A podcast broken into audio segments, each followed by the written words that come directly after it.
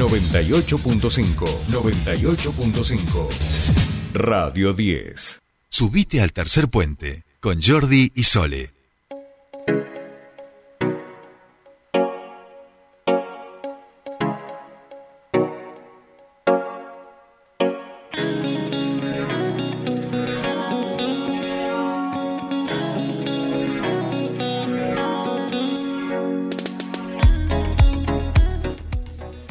Bien, seguimos casi cerquita de las 8 de la mañana y estamos en comunicación con nuestro siguiente entrevistado. Lo vamos a saludar a Aldo Duzdevich, escritor, militante del peronismo, investigador, un gran conocedor sin duda de, nuestra historia, de nuestra historia reciente y alguien que, siempre con, sus eh, notas, tanto en perfil como en Infobae, como en la mañana en Neuquén, nos, nos trae uno de esos pedacitos. Por eso quería queríamos charlar con él en torno a 1985, Argentina 1985, esta película este, que está eh, llenando los cines, ¿no? Y siendo vista en las aplicaciones y en las plataformas, algo hablamos. sí, a partir del fin de semana. Exacto. de los servicios de streaming y en un momento donde la institucionalidad en Argentina, lo hablábamos un poco con Lasse, lo veíamos en lo ocurrido en el atentado a la, a la vicepresidenta de la Nación, también es necesario que nos permita reflexionar. Eh, Aldo Duzdevich, muy buenos días. Te saludan Soledad Britapaja y Jordi Aguiar. Bienvenido a Tercer Puente.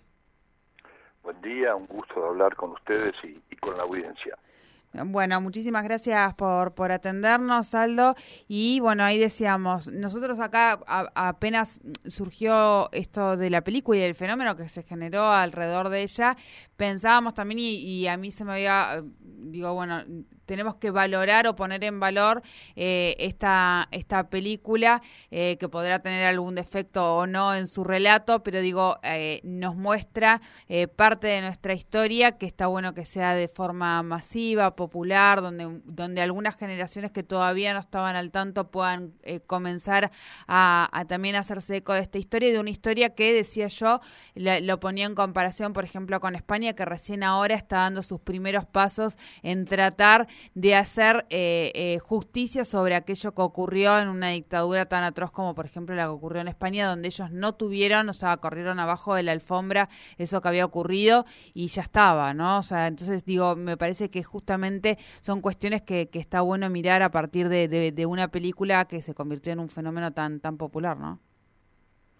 Sí, eh, yo lo, lo que digo en el inicio de la nota es que tal vez lo más lo sustancial de, de la película está al final, en un haciendo spoiler, ¿no? Pero bueno, en realidad todos, todos saben cómo, cómo, cómo terminó esta película, cómo va a terminar. Este, pero mm, que lo sustancial está al final donde aparece un cartel que dice Argentina es el único país del mundo donde eh, la justicia civil juzgó y condenó una dictadura.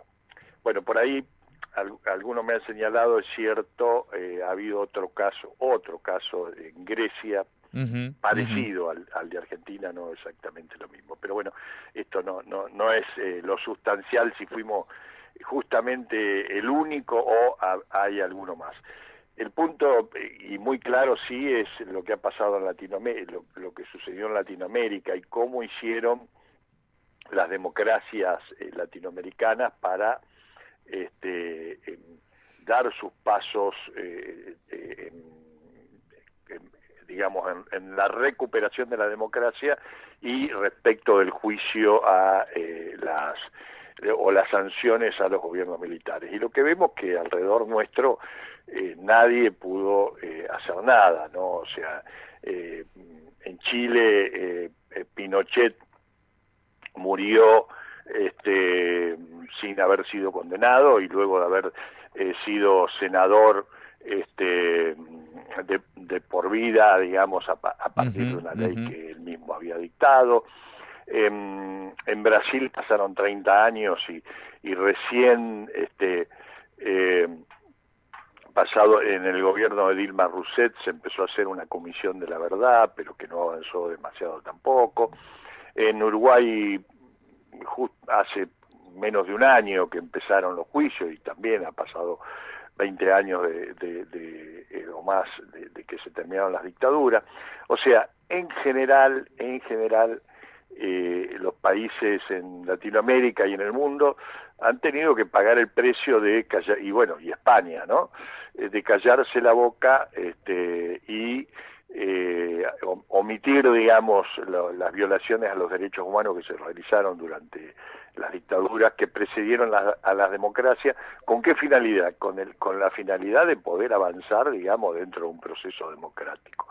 y, y, bueno, y, en Argentina, y esto hay que reconocerlo, por la decisión del presidente Alfonsín eh, y, el empuje que, que los organismos de, derechos humanos venían dando al tema, este, eh, se tomó la decisión en 1980, es decir, al poco tiempo, porque el proceso fue así, Alfonsín dijo, bueno, esto, este tipo de delitos tienen que ser juzgados por eh, la justicia militar, la justicia militar eh, se hicieron los onzos y dieron vuelta alrededor del tema y nunca avanzaron, digamos, en iniciar un juicio. Y allí Alfonsín decidió que el juicio pasara a la justicia civil. Y bueno, fue la justicia civil la que este, eh, en juicio llevó al banquillo de los acusados a las últimas integrantes, digamos, de las juntas militares que habían gobernado Argentina de, de 1976 a 1973. Claro. He hecho esto en un clima muy complejo, porque no es que llegamos a la democracia y, y, y, se y, la amenaza militar había desaparecido. Este, es el punto más importante y es el punto que no se entiende, creo que en general, digamos, la gente no, hoy no, no toma dimensión de eso, ¿no? Claro, claro. Eh, Aldo, como vos decías, eh, o sea, para que se haya sucedido este proceso en la Argentina y no en otros lugares, por supuesto que convergen eh, un montón de causas, ¿no? Pero creo que quizá también ese rol que tuvieron tan activos los, los organismos de derechos humanos, no solo, digo, pensando en madres y abuelas, sino en todo el proceso de denuncia previo en, en Europa, en Francia, en los distintos países. no sé si estás de acuerdo. Sí, sí, pero... Eh, es necesaria la voluntad política de un presidente, sin duda. Cuidado. Sí, sí. También es cierto que eh, los organismos tuvieron una... o sea, nosotros tenemos muy presente el tema de la participación de los organismos por, porque existe la memoria, digamos, de una lucha de los organismos durante todo, durante todo el proceso eh, posterior, ¿no?, de la democracia. Eh, tampoco es, eh, tampoco la participación en los organismos era una cosa masiva y tenía, digamos, la presencia este, que tuvieron después. Eso también hay que encuadrarlo, ¿no? Porque a veces, es decir, en esta cosa que, que, que, quedan imágenes subjetivas, eh, se confunde. Yo siempre digo, 1970, el, Madres de Plaza de Mayo, la primera eh, eh, marcha de, de Madres de Plaza de Mayo es en abril de 1977. Para abril de 1977 ya había, hoy tenemos las estadísticas, digamos, eh, muy detalladas de, la, de las desapariciones, de los secuestros y en, qué día, en qué día fueron, etcétera, etcétera. Para esa fecha ya había 4.500 desapariciones en, Argentina y ese día fueron solamente, digamos, y las que se reunieron fueron 14 madres. O sea, eh, eh, no, eh, ahí está el dato de cuán significativo era al inicio la participación del primer de la primera organización que eran las ni más ni menos que una madre buscando a su hijo, ¿no? Este, y sin embargo, y sin embargo, eh, este, eran 14 madres y había 4.400, digamos, que no estaban en esa plaza y que demoraron muchos años incluso. Tati Almeida, yo siempre menciono el, eh, el testimonio de Tati Almeida, que ella cuenta que ella durante mucho tiempo, durante varios años, creyó que eh, los militares iban a devolverle a su hijo, que su hijo estaba vivo, y que recién en el año 82 se integró a eh, Madres de Plaza de Mayo. y estamos hablando de una dirigente importantísima dentro de, este, de la organización Madre de Plaza de Mayo. Entonces, digo, tampoco era eh, una, es decir, que tenían un, poder de, movilización importante en ese momento. Y, y, hay otro elemento que no está mostrado en la película, que bueno, que, que hace al tema del contexto y que mm, son este tipo de cuestiones que eh, no, son disruptivas, digamos, en lo que hace al relato general, y que fue la guerra de Malvinas. La guerra de Malvinas, digamos que eh, generó, y esto es lo que, eh, lo que está inmediatamente antes de, o sea, estamos hablando de 1982, eh, lo que genera, digamos, la, la, derrota de la, de, la dictadura militar y, el, y la retirada apresurada de la, de la Junta Militar. Pero la derrota de Malvinas crea una situación compleja con el campo popular, porque las organizaciones populares, eh, tanto, digamos, todos los partidos este, nacionales y, incluso los partidos de izquierda, Lazo, lo que quedaba de las organizaciones guerrilleras, etcétera, etcétera, eh, lo que hay es un apoyo, es un apoyo a el gobierno en, lo que hace a la, a la gesta de Malvinas. Entonces, allí también hay una situación confusa porque en ese en, en, este tema de Malvinas lo digamos es como que el gobierno o sea los militares producen una suerte de blanqueo.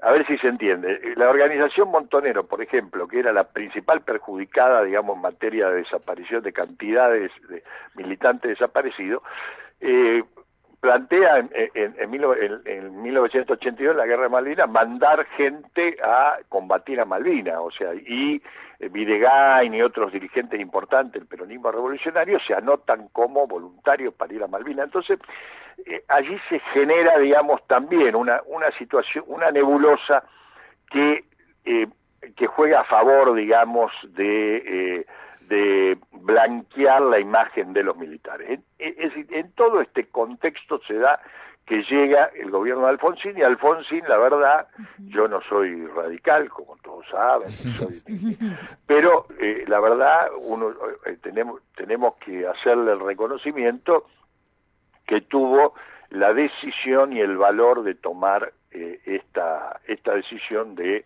juzgar a los militares. Y juzgar a los militares en un momento en que ninguno de nosotros, los que ya éramos militantes, veníamos militando de antes, eh, podía afirmar de que eh, eh, de que el gobierno democrático iba a durar este un año o dos años. Yo siempre cuento tengo un amigo mío que había salido de la, Mario Colón había salido de la cárcel en, en, el año 81 creo Mario y él nos decía, eh, él decía, bueno, yo ya saqué el pasaporte y tengo guardado unos dólares en casa porque a mí no me agarran de nuevo. Mm. Eh, eh, esa era, en ese clima estábamos este, ingresando, digamos, al periodo democrático. Claro, claro. Y en ese clima se produce, o sea, un poco lo, lo, que lo que hoy relata la película, que es ese juicio a la Junta. Entonces ahí me, recuerda un poco las críticas ¿no? que se hacen a Estracera, a, bueno, a la falta de la mirada de los testigos y demás, pero en aquel momento también fue un poco así, ¿no? Claro, era... Eh, mira, yo eh, no hace mucho escribí una nota eh, sobre el último alzamiento militar aquí, cómo lo vivimos en Neuquén. En Neuquén estaba Balsa, eh, y estoy hablando ya eh, de los, dos, los alzamientos que fueron año eh, Alfonsín tuvo que sufrir tres alzamientos militares que, tuvo que ceder ante los tres alzamientos militares y el último alzamiento militar que fue eh, el, el de Menem que es el último que se eh, reprime a sangre y fuego, que termina, hay 14 muertos, 100 heridos, bueno, que lo reprime, lo reprime Balsa, ese, eso en 1990 es el último alzamiento militar de la historia. Pero, o sea que del 85 hasta el 90 pasaron cinco años donde teníamos alzamientos militares.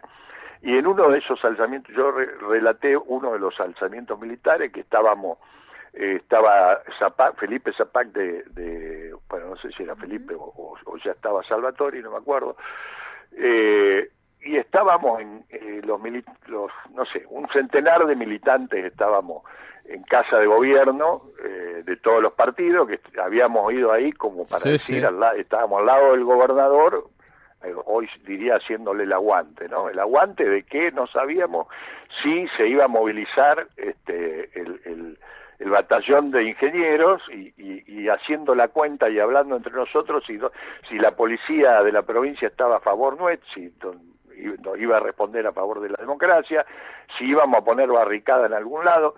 Y yo me acuerdo, una de las cosas que me recuerdo muy, eh, muy vivencialmente es que eh, el EU5 había puesto un móvil frente a la, a, la casa de gobierno y cuando hacíamos notas, eh, salíamos haciendo notas en el móvil, nos interferían el móvil a los gritos diciendo este zurdos HDP, los vamos a matar a todos. Digo, en ese clima era que se vivía la inestable democracia durante los primeros años, ¿no? Clarísimo, Aldo, la verdad. Este, bueno, te agradecemos mucho por este. Vamos a ver si, si nos encontramos un día en piso también para poder conversar un poco más. Lo vamos a hacer, sí, lo vamos a ¿Eh? traer, lo vamos a traer al, estudio de la radio también para hablar hacia eh, largo y tendido. Aldo, te agradecemos mucho esta reflexión y esta charla. Buena semana, muy amable. Gracias, muy, muy buenos días. Muy buenos días. Hablábamos con Aldo Dusdevich, él es periodista, escritor, eh, un poco reflexionando a partir de lo que genera, lo que generó eh, la película 1985, que ya está disponible en algunas plataformas eh, de estas de streaming, y bueno, y todo lo que lo que nuestro país ha vivido y continúa todavía rememorando como parte de su memoria.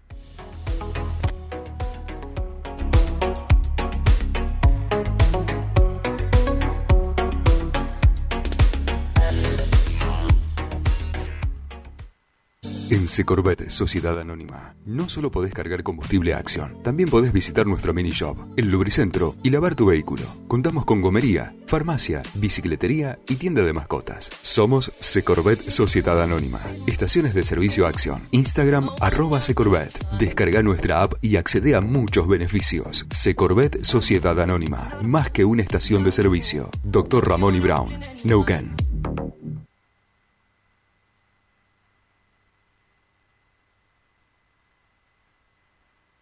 Somos PAE, líder global de energía. Ofrecemos productos y servicios a la industria y estaciones de servicio. Estamos presentes en todas